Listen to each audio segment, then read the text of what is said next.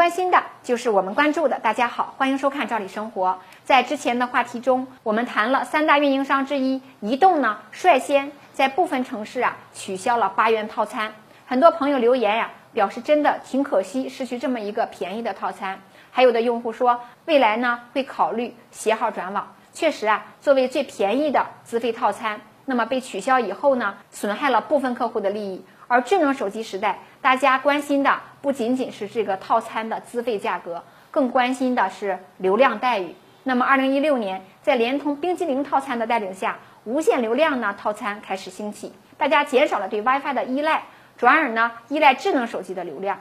很多人选择了各自手机运营商的流量无限量套餐。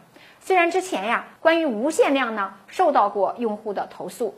因为各大运营商提出的无限流量呢，它只是一个宣传的噱头，实际啊，用户并没有达到完全的无限流量。主要问题呢是流量使用啊到一定程度以后，虽然它不限量了，但是会有一定的限速，并不像宣传上说的无限量。工信部接到投诉，介入调查以后呢，要求各大运营商进行整改。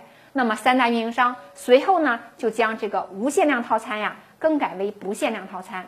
当然，这也只是一个文字问题。不可否认的是，大家花了买套餐的钱，使用手机流量，不管是多少，基本上是不需要额外再掏钱的。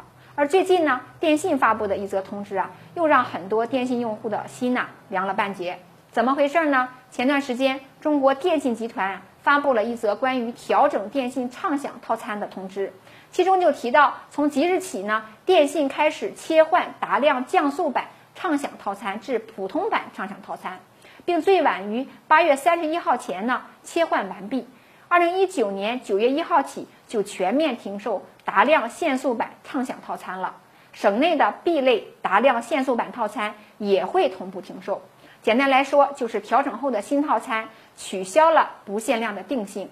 套餐外的流量呢是需要支付费用的。对于这一调整呢，中国电信的解释说，停售的原因啊是为了减少达量限速规则带给用户的困扰，并进一步满足畅享套餐用户流量不降速的需求。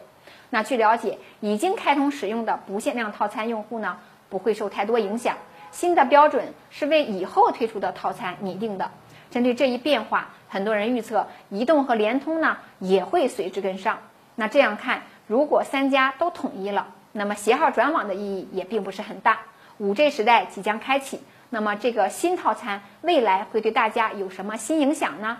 这个问题您怎么看呢？欢迎您跟我们互动讨论和交流。咱们明天见。